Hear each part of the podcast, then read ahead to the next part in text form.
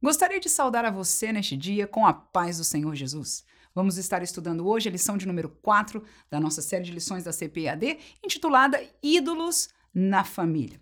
Eu te convido a um roteiro muito especial em paralelo com aquilo que a lição nos propõe para termos uma classe rica, interessante, cheia de informação e também, pela graça de Deus, da sua amada presença. Queridos irmãos, nós vamos estudar, em primeiro lugar, o que são os ídolos. Depois perguntaremos por que nos atraímos pelos ídolos. Vou explicar, eles atendem os nossos interesses, eles trazem benefício a curto prazo e também espiritualmente deturpam a verdade de Deus.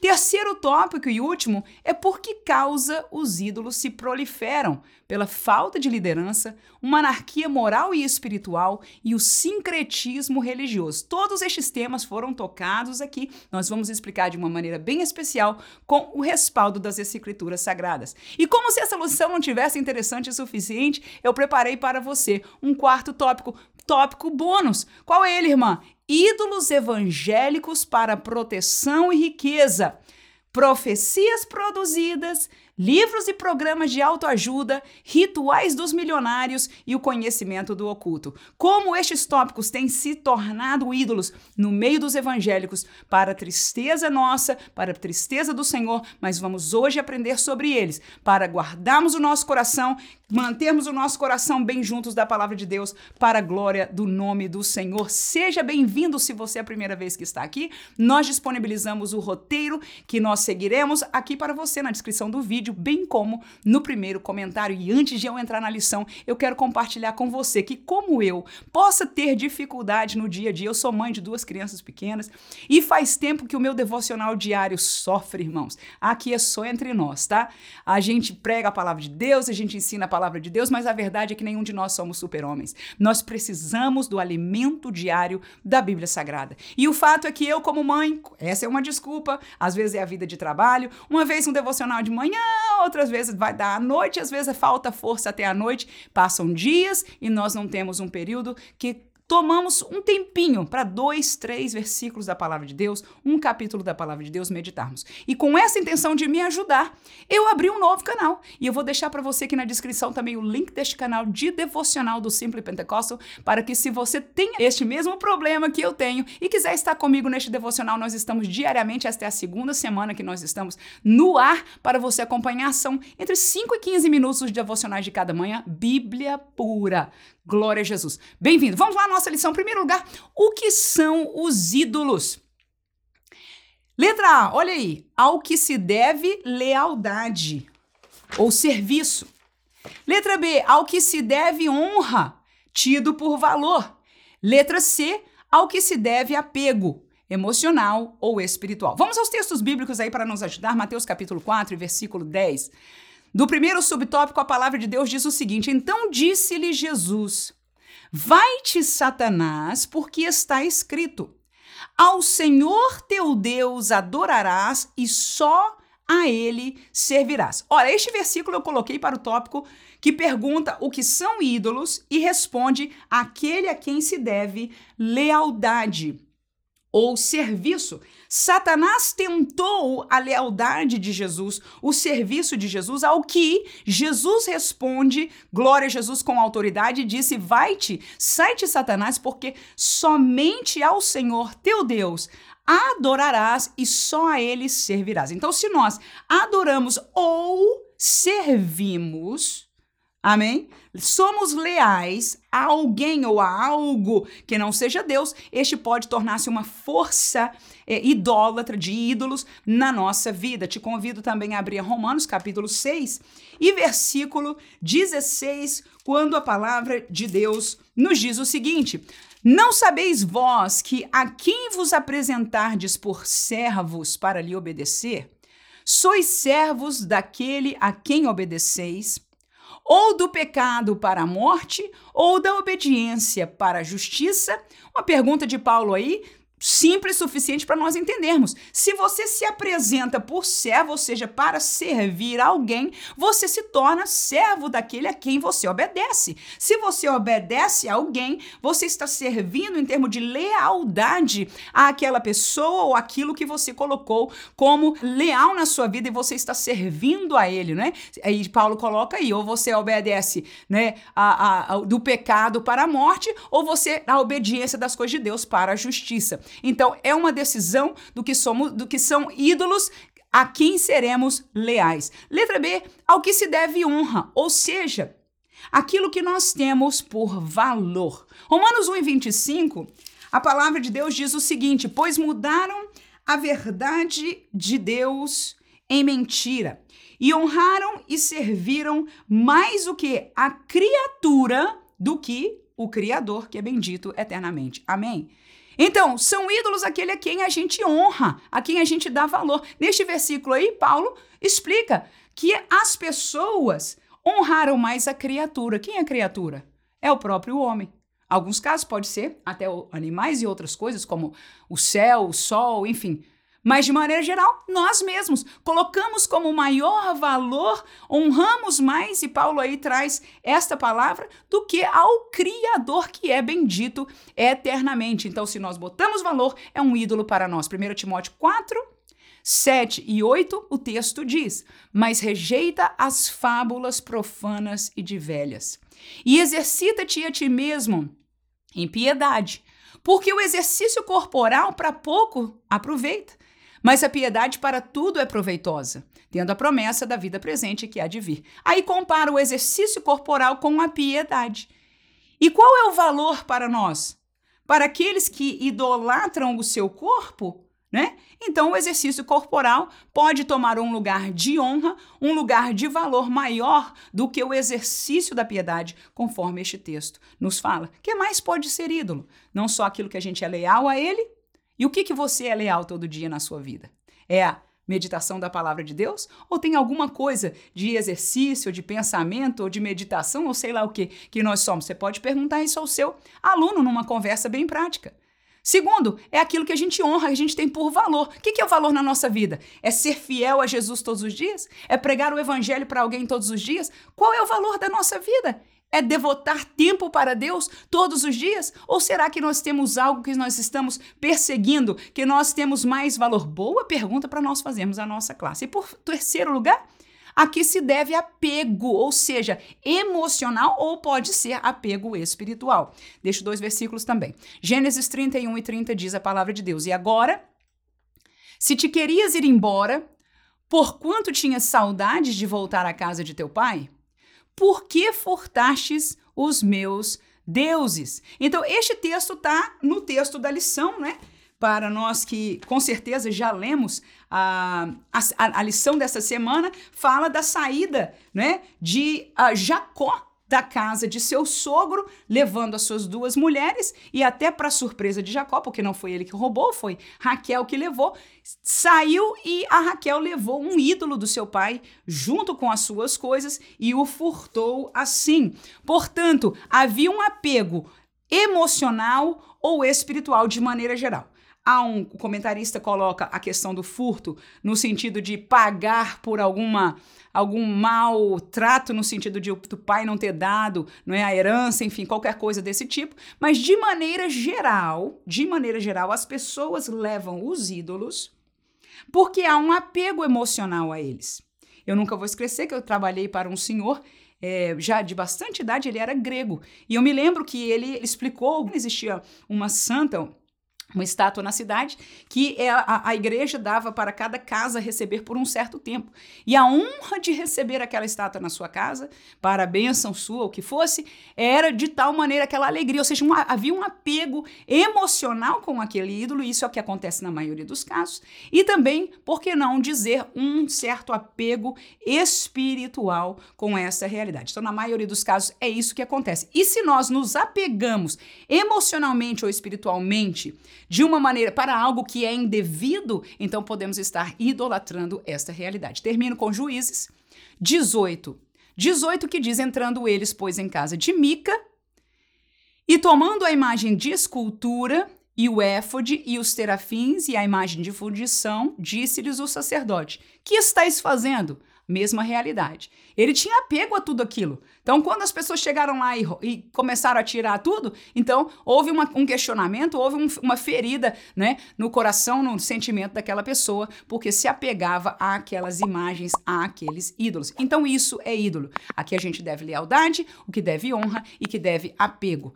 E por que que então nós nos atraímos pelos ídolos? E quando nós estamos ensinando essa lição, vale a pena nos lembrarmos que nós não estamos trazendo essa lição para o contexto de um grupo de pessoas pagãs, para um grupo de pessoas que por natureza de sua religiosidade, adoram outros deuses, têm ídolos. Nós estamos falando deste tópico no contexto do povo de Deus, não só o texto ah, referente da lição é de Jacó, um dos patriarcas da palavra de Deus, a quem Deus tinha se manifestado, mas hoje nós estamos trazendo este tudo no contexto da igreja, que é este mistério de Deus que foi revelado. Então sigamos consciente nesta mesmo caminho. Por que que nós então, vamos colocar aqui bem prático, igreja, nos atraímos pelos ídolos. Primeiramente, atendem os nossos interesses. Nós devotamos tempo a eles por causa disso. Segundo, prometem benefícios a curto prazo. Nós lhe dedicamos a nossa alma por causa disso. Terceiro, deturpam a verdade de Deus. Nós corrompemos o nosso espírito por causa disso. Quem quer ir para o texto bíblico? Amém. Mateus capítulo 21, versículo 12. E entrou Jesus no templo de Deus e expulsou todos os que vendiam e compravam no templo, e derribou as mesas dos cambistas e as cadeiras dos que vendiam pomba. Então, ora, no templo de Deus, quando Jesus andou, algumas pessoas estavam ali cumprindo os seus interesses. Amém? Então, nós nos atraímos pelos ídolos porque eles atendem os nossos e interesses. Nós podemos fazer como queremos, da maneira que queremos. Hoje, numa aplicação de hoje, né? Na época, alguém podia dizer: por que, que não se pode vender na casa de Deus? Né? Então você vê neste texto Jesus, ele ficou super zeloso. Ele disse: A minha casa, a casa do meu pai é casa de oração. Glória a Jesus. E muitos de nós encontramos nas igrejas hoje algumas realidades que nós perguntaríamos se Jesus não ficaria tão chocado e faria essa mesma realidade. Mas por que que nós dizemos? Porque nos interessa ter essas realidades na casa de Deus. Pode tudo, tá tudo certo, não tem problema. Não é isso? Por quê? Porque nós queremos os nossos interesses é, é, resolvidos e por isso nós somos atraídos por estes ídolos. E no quarto tópico bônus, nós vamos falar de alguns deles que estão bem vigentes no meio evangélico. E para isso a gente dá tempo. Se a música for o nosso ídolo, ah, isso a gente dá tempo para escutar. Para escutar a palavra de Deus é mais complicado, né, irmão? Mas para ouvir a música, ou para ter aquela reunião de não sei o quê, ou aquela dança de não sei aonde, ou aquela saída de não sei quanto, a gente acha muito tempo para fazer, mas para a palavra de Deus às vezes é tão complicado. Não é verdade? 1 Coríntios capítulo 2, versículo 4. A minha palavra e a minha pregação não consistiram em palavras persuasivas de sabedoria humana, mas em demonstração do Espírito e de poder. Muitos de nós estamos atraídos, nosso interesse hoje é a sabedoria humana. É impressionante, nós estamos no, na era da informação, a informação está em nossas mãos com este computadorzinho bendito que todos nós temos em nossas mãos, chamado smartphone, que nós temos acesso a um mundo de informação em questão de segundos. Nunca na história isso aconteceu e hoje temos. Então nós estamos voltados para a sabedoria humana. E nós, como crentes, que deveríamos estar voltados com os olhos no nosso alvo, no nosso destino, com a nossa fé bem ancorada, muitas vezes estamos é, alimentando este ídolo, somos atra atraídos por este ídolo da sabedoria humana que deixa nós dizermos aqui, não só a palavra nos afirma, mas nós temos esta convicção, não é maior do que a sabedoria de Deus. Amém. Quem pode dizer amém? Então nós somos atraídos pelos ídolos porque eles servem aos nossos interesses. E para estes, para a sabedoria humana, para aprender sobre isso, irmã, aí eu vou para esse seminário, aí eu vou para esse congresso. Mas se for é, só negócio de palavra de Deus, o negócio está complicado. Queridos, seguinte, Os ídolos, por que, que a gente se atrai? Porque oferece, prometem benefícios a curto prazo. Vou deixar uns textos aí para você. João 6, 26 e 27. Jesus respondeu e disse-lhe: Na verdade, na verdade vos digo, que me buscais não pelos sinais que vistes, mas porque comeste pão e vos saciastes. Trabalhai não pela comida que perece, mas pela comida que permanece para a vida eterna, qual o Filho do Homem vos dará, porque a este o Pai Deus o selou. Então somos atraídos pelos, pelos ídolos. Jesus jogou na cara do povo aí. Por quê? Porque vocês comeram pão, porque vocês têm satisfação imediata. Ele diz: então trabalhem, irmãos, abra o olho, não por aquilo que te dá satisfação imediata, mas por aquelas coisas que são eternas. Então, os ídolos que nós calcamos como crentes são aqueles que hoje nos satisfazem imediatamente na carne e na alma, nos sentimentos e na razão. E estamos desprezando as coisas eternas quando esta palavra nos chama a olharmos e a calcarmos a nossa vida naquilo que é eterno. Jesus veio para nos presentear com o que é eterno. Então nós estamos fazendo ídolos das coisas naturais, das coisas que perecem, das coisas que ficam, e aí está o nosso Senhor Jesus nos presenteando com esta verdade. Termino com Mateus capítulo 4, versículo 8 e 9, que diz o seguinte, novamente: O transportou o diabo a um monte alto e mostrou-lhe todos os reinos do mundo e a glória deles, e disse-lhe: Tudo isto te darei, se prostrado me adorares. Então Jesus, você sabe, ele fez? Ele adorou o diabo? De maneira alguma. Porque Jesus não queria um benefício a curto prazo. Quantos de nós já ouvimos histórias que não são mentiras de pessoas que até eram do evangelho ou do caminho da igreja que fosse, né? E deixaram por uma oferta diabólica. E quando eu digo diabólica, não é porque o que foi usado só foi usado pelo diabo, não. É que eles têm a convicção de quem falou com eles, quem chamou-os, foi Satanás.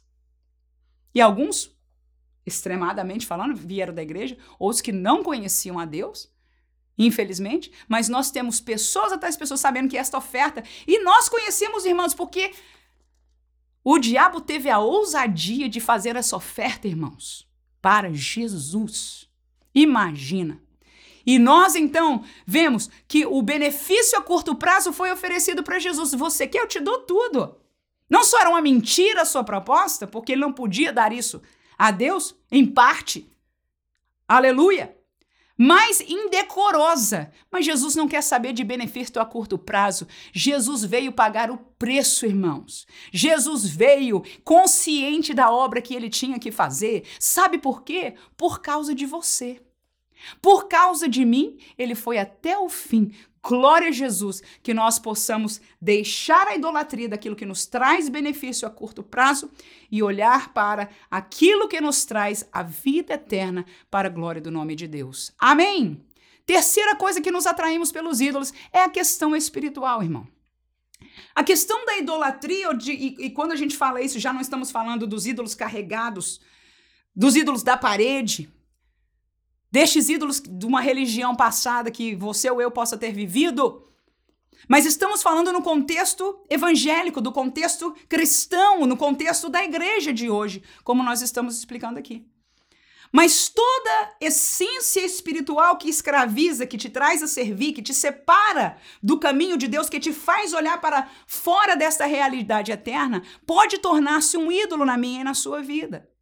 E a questão espiritual é muito mais perigosa porque ela começa a drenar a vida espiritual do crente. Então, em terceiro lugar, nós somos atraídos porque somos picados espiritualmente. Na hora que o crente ele é picado espiritualmente, na hora que o crente se compromete espiritualmente, na hora que o crente dá ouvido, deixa cair a semente do, do engano do diabo, da, da área da razão para a área da alma do coração, o, o fruto começa a brotar imediatamente. Um fruto espiritual que não vem de Deus, pelo contrário, é maligno. Quem entende que o nosso coração é uma terra? Jesus explica isso na parábola do semeador. Então, se você planta na terra, e também outras parábolas falam né, do joio e do trigo. Então, se o joio vem e é plantado, na hora que ele cai na terra, o que, que vai acontecer? Ele vai começar a brotar. Esta é a realidade espiritual. E se nós não a arrancarmos desta realidade espiritual no nosso coração, se nós não protegermos, se nós não cuidarmos, se nós não tirarmos na hora que ela entrou, ela vai começar a enraizar e vai começar a frutificar na nossa vida. Quando menos a gente espera, a gente está dando fruto de uma idolatria espiritual. Porque tudo que é idolatria espiritual, como nós dissemos, somos atraídos e elas deturpam a verdade de Deus. Te leva a dois textos. Primeiro, do próprio Satanás em Gênesis capítulo 3, 1 a 5 diz: Ora, a serpente era a mais astuta de todas as animalhas do campo que o Senhor Deus tinha feito. E esta disse à mulher: É assim que Deus disse: Não comereis de toda a árvore do jardim? E disse a mulher: A serpente do fruto das árvores do jardim comeremos, mas do fruto da árvore que está no meio do jardim, disse Deus: Não comereis dele, nem nele tocareis, para que não morrais. Então a serpente disse à mulher: Certamente não morrereis. Vou chamar a atenção, esse texto é riquíssimo de informação para nós, mas somente em uma coisa. Deus disse: se você comer, vai morrer. O que é que Satanás disse à mulher? Você pode comer porque você não não vai morrer. Certamente a palavra dele aqui, certamente não morrerás. Amém. Então, o, o engano espiritual, o ídolo, ele deturpa a verdade de Deus. Deixo ainda o texto de Romanos 1 e 25, pois mudaram a verdade de Deus em mentira e honraram e serviram mais a criatura do que ao Criador, que é bendito e eternamente. Amém. Então, deturpando mais uma vez a verdade de Deus. Terceiro tópico, por que é que os, se proliferam os ídolos? Por que, que se espalha tanto na igreja, irmã? Bom, eu acho que o segundo tópico já esclareceu bastante, sim ou não? Mas vamos caminhar mais profundamente nesse estudo. Por que é que se proliferam os ídolos? Primeiro lugar foi colocado pelo pastor a Elinai Cabral aqui no comentário da lição, por falta de liderança. Segundo, pela anarquia moral e espiritual. Terceiro, pelo sincretismo religioso. Marcos capítulo 6, versículo 34, a Bíblia diz o seguinte: E Jesus saindo, viu uma grande multidão e teve compaixão deles, porque eram como ovelhas que não têm pastor. E começou a ensinar-lhes muitas coisas. Ora, quando Jesus olhou para aquela multidão, ele teve compaixão porque eram ovelhas, primeiro animais indefesos, animais que deveriam estar sob o cuidado de um pastor. Mas elas não tinham pastor, estavam como ovelhas que não têm pastor. E naquela mesma hora, este homem, Jesus, líder Jesus, Messias Jesus, começou a ensinar-lhe muitas coisas. Aleluia! Então, enquanto quando a liderança toma o seu lugar de ensinar ao povo a palavra da verdade, os ídolos não vão se proliferar. Mas se a liderança se calar, vou repetir. Se a liderança se calar, os ídolos fatidicamente se proliferarão. Agora, infelizmente, eu não estou falando só dos pastores de igreja. Os pais de família são líderes chamados por Deus. Olha, vai ser assunto da lição que vem. Vai ser forte. De já te convido. Os pais são líderes da parte de Deus. Eles têm que falar, eles têm que exercer a sua liderança, eles têm que ensinar a verdade para os ídolos dentro de casa não proliferar. Porque em muitas casas nossas, nós olhamos nos quartos dos nossos filhos, nós olhamos na banquinha ali do lado da nossa esposa, o livrinho que ela tem lá, e alguns de nós, até os pais de família, têm ídolos dentro de casa. Amém? Não estou falando também só dos pais. Nós, como professores de escola dominical, nos foi dada uma posição de liderança. Não é ministerial, pelo menos não todos nós temos o, o, a, o ministério. A maioria não. Mas nos foi dado o privilégio de ensinar, olha aí o que a liderança faz? Ensina o que Jesus fez. Lhes ensinou muitas coisas, glória a Jesus. E Deus cobrará de nós o privilégio a quem muito é dado, muito lhe será cobrado. E nós temos o privilégio, não nos calemos em nome de Jesus. Porque se nós nos calarmos, os, líderes, os, os ídolos se proliferarão, vão multiplicar. Aí você vê a aluna da escola dominical vindo com um ídolozinho ali. A outro se levanta e vai falar da opinião dele, idólatra. Não estou falando, volto a dizer, no contexto de estátua que a gente estou falando disso, não. Eu estou falando de idolatria no meio, no contexto da igreja do Senhor Jesus Cristo de hoje. Estou igreja santa igreja pentecostal para a glória do nome de Jesus. Vamos deixar mais dois textos aí. João 21, 16. Tornou a dizer-lhe segunda vez: Simão, filho de Jonas, amas-me? Disse-lhe: Sim, Senhor, tu sabes que te amo. Disse-lhe: Apacenta as minhas ovelhas. Aleluia. Por falta de liderança, as ovelhas vão atrás do caminho de idolatria. Então, Simão, se tu me amas, professor, tu amas a Jesus, evangelista, tu amas a Jesus, líder dos jovens, tu amas a Jesus, irmã Manuela, tu amas a Jesus.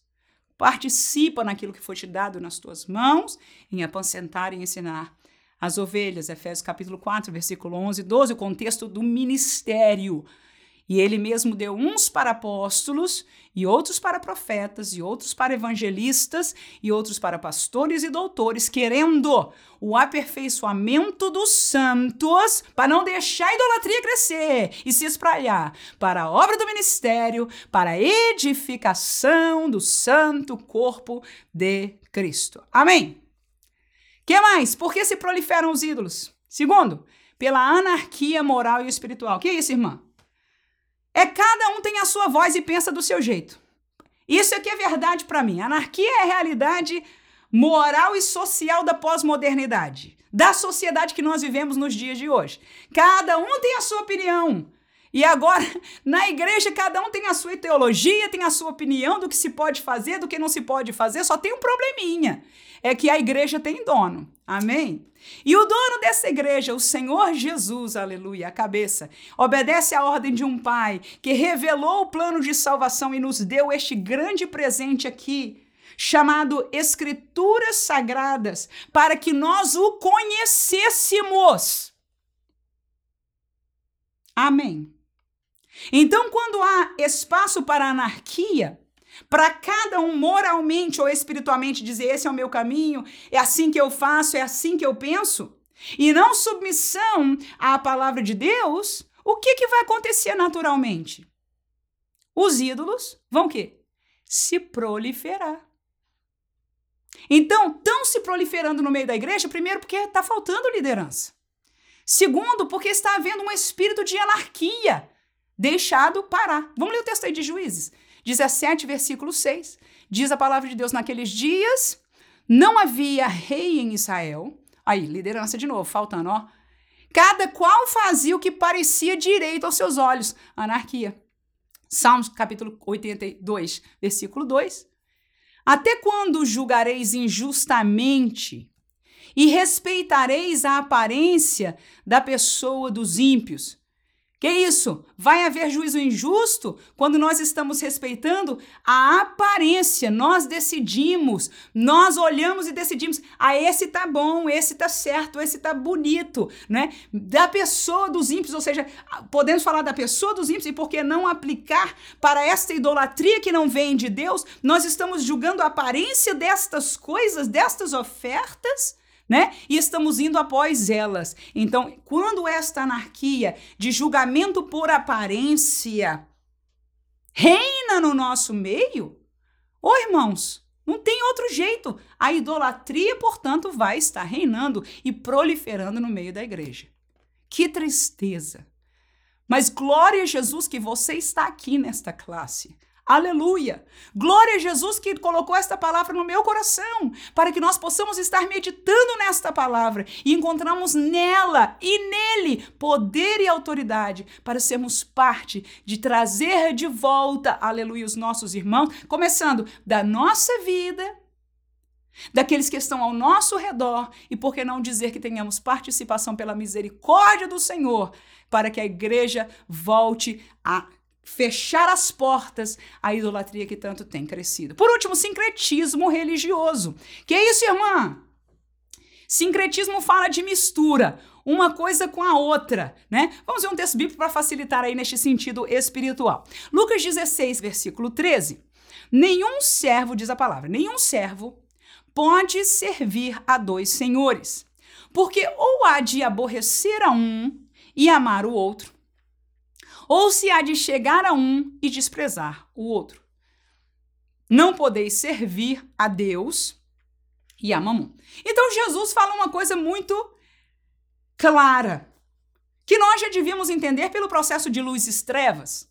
Mas ele estava aqui esclarecendo, não neste contexto é, de luz e trevas, um pouco empírico, e estava falando de prática. Deus e Mamão são dois deuses. Não se pode aborrecer um e amar, né? ou seja, amar os dois, servir os dois. Ou você, se você amar um, você estará automaticamente aborrecendo o outro, pela natureza da diferenciação das trevas e da luz. Quem entende isso? Então, quando nós queremos sim, trazer um sincretismo, colocar uma coisa, olha, aqui tá Deus, mas aqui tá Mamon, mas aqui tá não sei quem, tá tudo bem. Quando isso começar a acontecer, já aconteceu o que, irmão? É idolatria, porque Mamon é o quê? É um ídolo. Amém? Simbolizando o dinheiro. Temos mais texto aí? Sim. Ezequiel, capítulo 8, versículo 5 e 6. Depois saltaremos mais um pouquinho adiante. Acabamos de estudar no trimestre passado este, este texto. E disse-me: Filho do homem, levanta agora os teus olhos para o caminho do norte. E levantei os meus olhos para o caminho do norte, e eis, da banda do norte, à porta do altar, estava esta imagem de ciúmes à entrada. Uma imagem idólatra. Versículo 6. E disse-me: Filho do homem, vês tu que eles estão fazendo? As grandes abominações que a casa de Israel faz aqui para que me afaste do meu santuário? Ô oh, irmão, isso é palavra forte demais. Olha aí o que, que Deus está falando. Eles estão fazendo abominações para que eu me afaste do santuário. O que, que significa isso aqui, irmãos? Olha. E aconteceu, viu? Ele saiu, ele se afastou do santuário. Deus saiu, nós estudamos no trimestre passado, Deus saiu do santuário, a presença dele deixou e foi embora. O profeta viu a presença do Senhor saindo, abandonou o templo, abandonou o país, abandonou o povo. E ele disse: Olha o que eles estão fazendo para me tirar. E a idolatria no nosso meio tem afastado a presença santa de Deus do nosso meio. Pode haver pulo, pode haver lágrimas, mas se há idolatria, a presença do Senhor não está aí. Quem diz amém? Mas verás ainda, terminando o versículo 6, maiores abominações. Vou saltar para o 9, 10 e 11. Então me disse: entra e vê as malignas abominações que eles fazem aqui. E entrei e olhei, e eis que toda forma de répteis, de animais abomináveis, de todos os ídolos da casa de Israel estavam pintados na parede em todo o redor. Isso era o templo, viu, irmãos? Versículo 11. E setenta homens dos anciãos da casa de Israel, com Jazanias, filho de Safã, que se achava no meio deles, estavam em pé diante das pinturas, e cada um tinha na mão o seu incensário. Que horror! E subiu uma expensa nuvem de incenso. Que barbaridade, irmãos! No templo do Senhor. Aleluia! Esta gente que tinha sido educada, recebido a lei de Moisés, a lei do Senhor, estavam ali oferecendo incenso para aquelas imagens pintadas por toda a parte do interior do templo. Oh, que o sangue de Jesus nos cubra. Oh, Deus da glória, que no meio dos nossos templos, onde já tem espiritualmente sido pintadas esta idolatria maligna, Deus nos dê vitória outra vez de ver isto por terra, para que a presença santa, porque o Senhor é santo, santidade fala de separação. A presença santa do Senhor possa se fazer ainda no meio de sua igreja. E o faz, porque a igreja não morreu. Alguns podem ter se corrompido, Alguns ministérios, alguns líderes, alguns crentes, isso é verdade. mas a igreja do Senhor caminha em vitória. Eu vou ler com você ainda terminando este texto aí, versículo 16, 17, 18, com isso a gente termina este contexto. E levou-me para o átrio, tá? ou seja, Deus está mostrando a idolatria dentro do templo. No átrio interior da casa do Senhor, eis que estava a entrada do templo do Senhor, entre o pórtico e o altar, cerca de 25 homens, de costas para o templo do Senhor, e com os rostos para o oriente, e eles adoravam o sol virados para o Oriente. Então me disse: Viste, filho do homem, há coisa mais leviana para a casa de Judá do que essas abominações que fazem aqui? Havendo enchido a terra de violência, tornam a irritar-me e ei-los a chegar o ramo ao meu nariz. Queridos irmãos, deixamos este texto para mostrar a realidade que Israel vivia naquele tempo de um sincretismo religioso, ou seja, a, a aceitação de, uma, de um compartilhar espiritual de várias realidades, por que não dizer de vários deuses, e infelizmente nós hoje estamos aceitando moralmente e por que não dizer com certeza espiritualmente um sincretismo. Há coisas que a Bíblia, a palavra de Deus diz claramente não são próprias, mas nós dizemos está tudo bem de estar no meio da casa de Deus. Que o Senhor abra os nossos olhos espirituais. No próximo tópico, bônus, nós estaremos falando de quatro exemplos práticos destes ídolos evangélicos dos dias de hoje. Antes de entrar neste tópico, eu convido você para assinar o nosso newsletter, que é o primeiro episódio do nosso newsletter, foi lançado no dia da Páscoa, dia 9 de abril. Nós enviamos para o primeiro grupo de pessoas, mas ainda se você se inscrever antes do próximo mês que nós enviaremos, então você vai receber o primeiro episódio também com as novidades do mês passado. Então, nosso newsletter eu vou deixar para você também na descrição deste vídeo, aonde você pode se inscrever. Portanto, agora no tópico 4, ou a quarta parte da nossa lição, é bônus, então se você não está interessado em ouvir isso, a classe acabou. Mas aquele que está interessado para para ouvir aquilo, na nossa opinião, colocamos quatro exemplos de ídolos que estão bem presentes no meio evangélico, são muitos mais, mas lembramos deste para proteção e riqueza são duas palavras que o pastor ah, mencionou que os ídolos naquela época eram usados para isso, para proteção e para ganhos de riqueza. Então nós colocamos para estes fins quatro deles. Primeiro, profecias produzidas. Jeremias, capítulo 23, e versículo 32, a palavra de Deus diz o seguinte: Eis que eu sou contra os que profetizam sonhos mentirosos, diz o Senhor. E os contam e fazem errar o meu povo com as suas mentiras e com as suas leviandades, pois eu não os enviei, nem lhes dei ordem e não trouxeram proveito nenhum a este povo, diz o Senhor. Queridos irmãos, de quem é a igreja? Sim, de Jesus. E o nosso Deus aí diz que ele, Deus, é quem dá sonhos, é quem dá profecia, é quem dá a visão daquilo que possa estar oculto quando Deus fala para alguém acerca daquilo que vem a acontecer. Mas desde o tempo de Jeremias, e tem se proliferado muitíssimo hoje, e é um ídolo para muitos de nós, para muitas igrejas e para muitos de nós crentes, profecias produzidas, que são essas, de pessoas que mentirosamente, com, pode ter ser com a melhor das intenções, Pode ser com a melhor das intenções, mas Deus diz: não foi eu quem dei.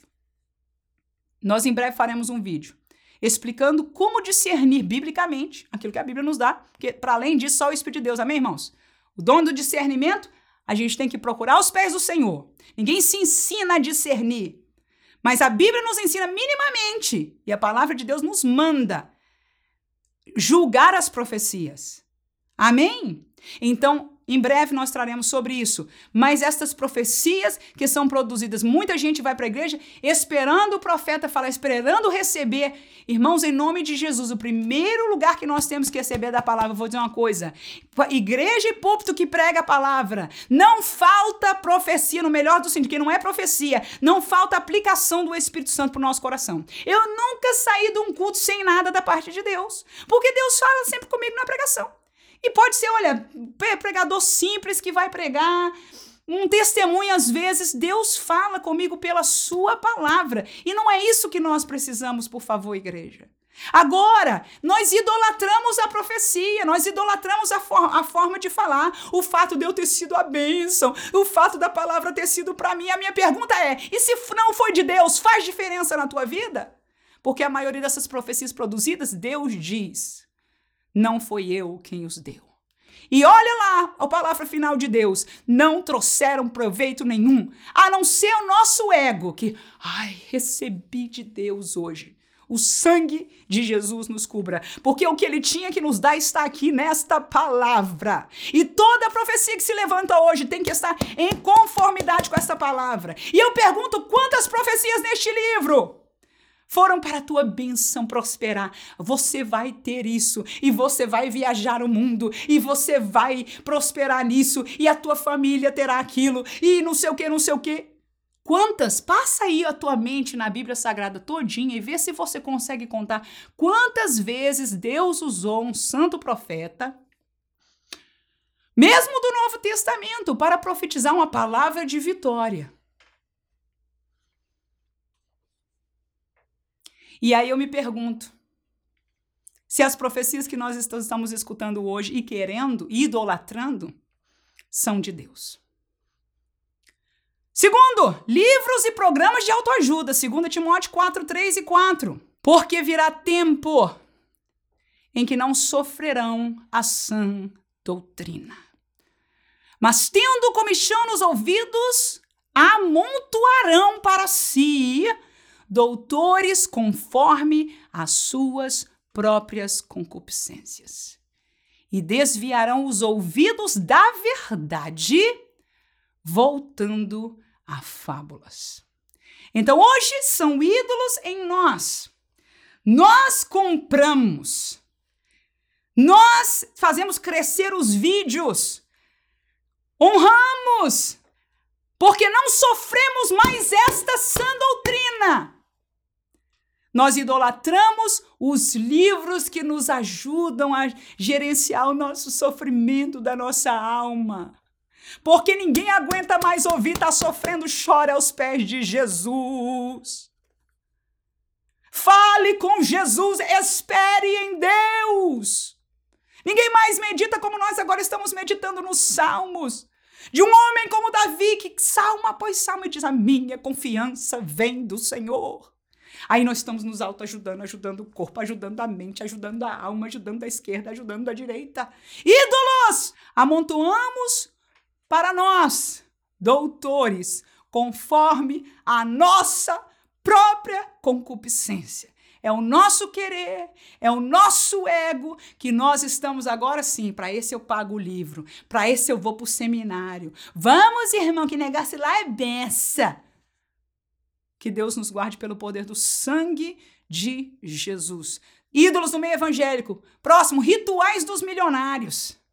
Tudo bem que o mundo fica assistindo vídeo de que, que, que, que o missionário faz, o que, que ele fez para chegar lá, e etc. E a gente tá lá idolatrando. O problema, é, o problema não é o mundo ir atrás disso, não, irmãos.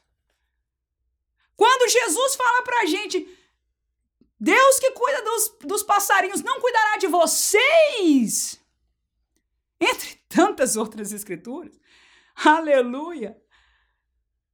Estamos lá, os crentes, em vez de confiar em Jesus, pedir a Jesus, trabalhar honestamente, respirar na, na bênção de Jesus, estamos lá. O ritual dos milionários. Ídolos!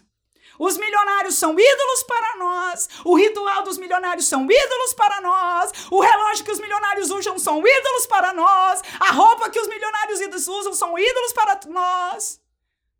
E enquanto o diabo está rindo de um crente que está dessa maneira, feliz,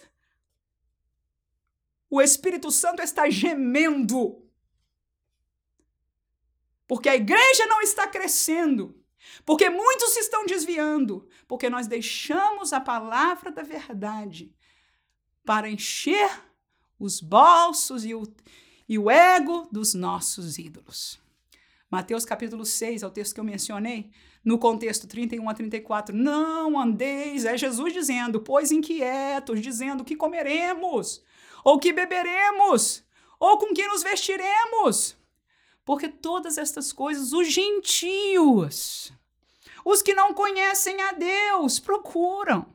De certo, o vosso Pai Celestial bem sabe que necessitais todas estas coisas.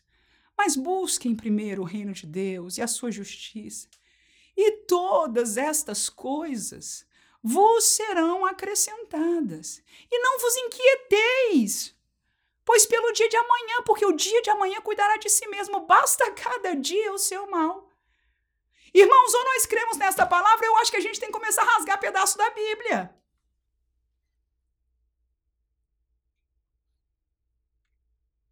Porque esse aqui está pronto para ser rasgado. Ou a gente crê ou rasga. Mas a gente está sendo sincretista. Mentirosamente diz que crê, porque é aquilo que Jesus diz, com os lábios eles me adoram, mas o coração deles está longe. Então a gente está mentirosamente dizendo que crê, porque a gente não crê. Porque nós estamos idolatrando os milionários. Por último, e pior, sei lá que existe pior o conhecimento do oculto. Muitos acham que vão encontrar proteção conhecendo coisa oculta. Conhecimento oculto. A única coisa que esteve oculta, que foi um mistério que a Bíblia diz, esteve oculta em Deus. Preparado para o dia que fosse revelado, chama-se a Igreja do Senhor Jesus. Já foi revelado. Esta palavra é palavra de luz e de revelação. Tudo aquilo que é segredo oculto é conversa, irmão. Eu leio livros sobre isso, eu tenho estudado sobre essa realidade do ocultismo se incrementando, se colocando na igreja. Quantos foram enganados? Porque eles, porque eles vendem a sabedoria oculta. São estas, esses grupos, estas organizações que você vai ter acesso ao conhecimento oculto. Eu quero dizer para você que a Bíblia não tem nada oculta nela. Foi revelado o que ele queria revelar, ele se revelou aqui. Isso aqui é luz.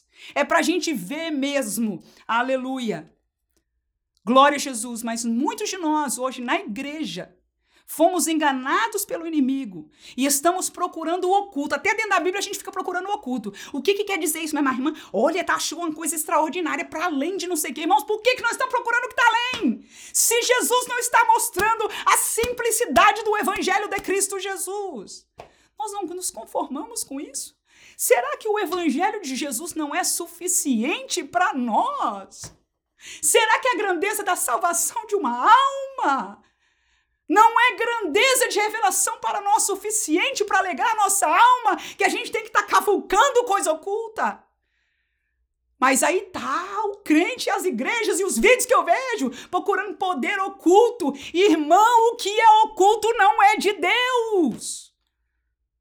Em nome de Jesus, abramos os nossos olhos, porque são ídolos do mundo evangélico de hoje.